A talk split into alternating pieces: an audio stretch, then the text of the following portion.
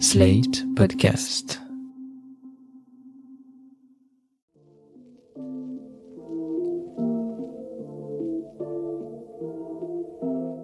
Salut et bienvenue dans New Deal, le podcast IFRI TTSO Slate qui revient chaque semaine sur l'actualité américaine. Je suis Christophe Caron et je suis en compagnie de Laurence Nardon, responsable du programme Amérique du Nord à l'IFRI. Salut Laurence. Salut Christophe. Laurence, cette semaine, nous allons nous éloigner des guerres américaines, qu'il s'agisse des guerres culturelles autour de l'avortement ou des risques d'affrontement autour de Taïwan, et nous allons suivre le président Biden en Irlande. Car Joe Biden se rend dans la verte érine du 11 au 14 avril. Il commence par l'Irlande du Nord britannique pour célébrer les 25 ans des accords du Vendredi Saint, ces accords qui ont mis fin au conflit entre indépendantistes et unionistes, et puis il se rendra ensuite sur les traces de ses ancêtres en République d'Irlande, l'Irlande proprement dite. Car vous le savez sûrement, vous qui nous écoutez, Joe Biden a des origines irlandaises, mais ce n'est pas quelque chose d'exceptionnel aux États-Unis. Non Christophe, la moitié des présidents américains prétendent avoir des origines irlandaises. Kennedy, Biden, Clinton et Obama aussi. Et si on se penche sur leur voyage, Kennedy est le premier président américain à s'être rendu en Irlande, une visite de quatre jours absolument triomphale, c'était en 1963, cinq mois avant sa mort à Dallas. Clinton, pour sa part, a fait pas moins de trois voyages en Irlande pendant ses deux mandats, et Obama y a été une fois, ce qui lui a permis de souligner l'origine irlandaise de sa famille du côté de sa mère et de faire une blague sur son nom de famille, Obama. My name is Barack Obama of the Moneygall Obamas. And I've come home to find the apostrophe that we lost somewhere along the way. Oui, il a perdu son apostrophe Obama avec l'apostrophe entre le O et le Bama comme O'Neill par exemple ou, O'Hara. Merci pour ce rappel Laurence et c'est donc au tour de Joe Biden de s'y rendre maintenant. Oui, c'est son premier voyage en Irlande en tant que président, mais évidemment, il y avait déjà été. Il se rendra donc à nouveau dans les régions d'où ses ancêtres sont partis, County Mayo et County Lou, pour ceux que ça intéresse. Biden met un point d'honneur à revendiquer son héritage irlandais dès qu'il le peut. Il mentionne son tempérament irlandais, Irish temper, ça veut dire qu'il est colérique. Il cite aussi des poètes irlandais, etc. Donc c'est un voyage présidentiel qui est plutôt tranquille pour lui, mais c'est surtout l'occasion pour nous de revenir sur l'immigration, ou plutôt sur les immigrations irlandaises aux États-Unis, sur l'influence de cette minorité dans la politique et la culture américaine, et pour commencer peut-être le plus important, quelle est la place des Irlandais dans la démographie américaine? Eh bien, dans le recensement de 2020, euh, tout à fait officiel, ce sont 31,5 millions d'Américains qui disent avoir des origines irlandaises. Comme ils sont 330 millions, rapide calcul, ça nous fait à peu près 10% de la population, ex aequo avec les Américains qui se disent d'origine anglaise, et juste derrière les Américains d'origine allemande, qui eux sont 42 millions, beaucoup plus nombreux. Revenons aux Américains d'origine irlandaise. Ils sont présents évidemment dans tout le pays, mais le pourcentage le plus élevé, c'est peut-être dans les États du Nord-Est, notamment la ville de Boston, dans laquelle un quart des habitants sont d'origine irlandaise. Le logo de l'équipe de basket de la ville, les Celtics de Boston, c'est un lutin irlandais euh, recouvert de petits trèfles. L'immigration irlandaise, elle est aussi très présente en Pennsylvanie, les villes de Pittsburgh et de Philadelphie, et puis à New York, bien sûr, où les Irlandais sont traditionnellement très présents chez les policiers et chez les pompiers. Mais ils sont arrivés quand aux États-Unis, ces Irlandais? Vous l'avez dit, il faut parler non pas de l'immigration irlandaise, mais des immigrations irlandaises. Concernant la, toute première vague d'arrivée d'Irlandais aux États-Unis, on va parler plus précisément de Scots Irish ou de Scotch Irish. C'est une population qui, à l'origine, habite en Écosse. Ce sont des protestants écossais, je dirais même plus des presbytériens, c'est-à-dire un courant relativement austère du protestantisme. Et au tout début du XVIIe siècle, sous Jacques Ier, ils ont été transférés d'Écosse en Irlande. C'était l'époque où la Grande-Bretagne voulait coloniser l'Irlande. Et le roi Jacques Ier avait lancé un projet, ça s'appelait la Ulster Plantation. Il allait transférer ses familles écossaises en Irlande du Nord, donc en Ulster, pour chasser les catholiques et pour euh, faire cette implantation euh, d'Écossais, donc britanniques, si vous voulez. Mais ils ne vont pas rester indéfiniment en Irlande. Oui, parce que juste après Jacques Ier, les successeurs sur le trône britannique ont voulu convertir ces familles presbytériennes à l'anglicanisme, donc cette version euh, britannique du protestantisme. Et les Scotch-Irish, qui étaient donc passés d'Écosse à l'Irlande, n'étaient pas du tout contents, n'avaient pas du tout envie de se convertir. Et donc, ils ont quitté l'Irlande du Nord pour aller cette fois-ci en Amérique du Nord, c'était pas encore les États-Unis à cette époque-là. C'est une migration qui a commencé donc euh, dans les années 1625-1650 euh, et qui s'est poursuivie jusqu'à la fin du XVIIIe siècle. Les Scotch-Irish se sont installés au départ en Pennsylvanie, puis dans les Appalaches, et ce sont en partie les ancêtres de ceux qu'on appelle les hillbillies aujourd'hui. Et l'un des grands représentants de ce groupe ethnique, on pourrait dire aux États-Unis aujourd'hui, c'est J.D. Vance, qui vient d'être élu sénateur de l'Ohio en novembre 2022 et qui a écrit Hillbilly Elegy en 2017, cette autobiographie de ces très pauvres blancs, peu éduqués et peu socialement valorisés qui habitent dans les Appalaches. Est-ce qu'on peut savoir aujourd'hui ce qu'ils représentent dans la société américaine? C'est très difficile de savoir combien d'Américains sont d'origine Scotch-Irish, parce que quand ils répondent aux questions du recensement, ils se donnent comme origine soit Scotch-Irish, donc ça c'est clair, mais aussi écossais, voire américains. Ce sont ceux qui sont les plus réticents à se donner une origine autre qu'américaine parce qu'ils sont devenus très nationalistes. On estime cependant qu'ils sont euh, à peu près 9 ou 10% de la population américaine aujourd'hui. Ce qu'il faut retenir à leur sujet, c'est qu'ils ont une histoire euh, depuis le Moyen Âge en Écosse extrêmement violente, extrêmement guerrière. À l'époque, ils étaient pris en tenaille entre Londres et les Highlanders d'Écosse. Ensuite, en Irlande du Nord, ça s'est pas très bien passé avec les catholiques. Et ensuite aux États-Unis, avec les Amérindiens, les Espagnols, etc., ça a continué à être difficile pour eux.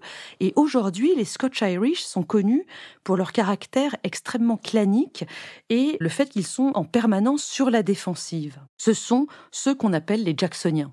Les Jacksoniens, ces Américains, à la fois isolationnistes et militaristes en politique étrangère. Oui, ils ont été décrits par euh, Walter Russell Mead dans un article de 1999 qui s'appelle The Jacksonian Tradition et qui est un article de référence aujourd'hui. On les appelle Jacksoniens parce qu'ils s'inspirent du président Andrew Jackson, qui était président de 1829 à 1837 et qui était évidemment d'origine Scotch-Irish. Parlons maintenant de la vague suivante d'immigration, celle qui a amené les ancêtres de Joe Biden sur le sol des États-Unis. Elle se passe au 19e siècle et elle est causée par la grande famine en Irlande. Oui, on a, on a tous entendu parler de la maladie de la pomme de terre, le mildiou. Elle a sévi en Irlande entre 1845 et 1852. Elle a fait un million de morts. Ça a été vraiment terrible. Et à cette époque, les Irlandais ont émigré en masse, alors au Royaume-Uni, au Canada, en Australie, mais aussi aux États-Unis. Pendant les dix ans qui ont suivi le déclenchement de cette famine, 1845-1855, ce sont un million d'Irlandais qui sont arrivés aux États-Unis et on en compte entre 4 et 5 millions sur tout le 19e siècle jusqu'à la crise de 1929. Et quand on parle de l'immigration irlandaise aux États-Unis, euh, quand on évoque le caractère irlandais euh, de certains Américains, c'est à cette immense vague d'immigration qu'on se réfère.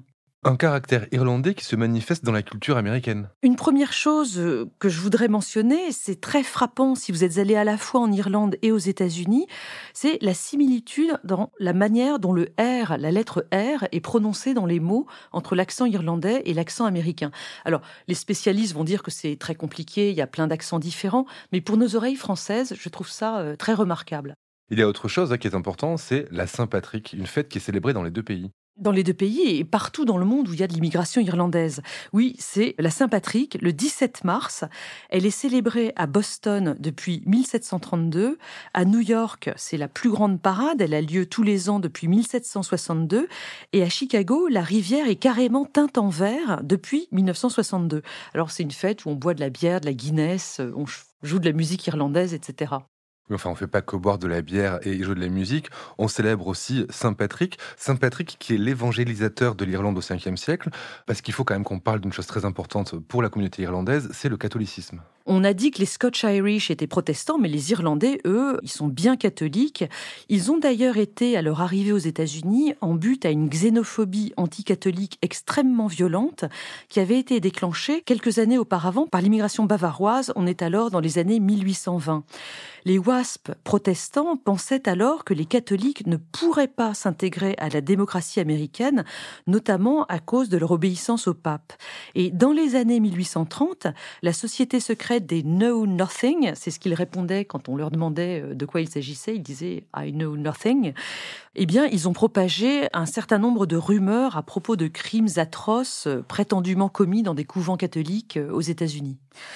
Par la suite, ce sont les Italiens qui ont été les victimes de cette xénophobie anticatholique, et puis ensuite, bien sûr, la communauté latino jusqu'à aujourd'hui. Combien y a-t-il de, catholiques aux États-Unis actuellement? Les chiffres du Pew Research Center, qui sont un petit peu anciens, ça date de 2014, donnent un pourcentage de 20% de catholiques aux États-Unis.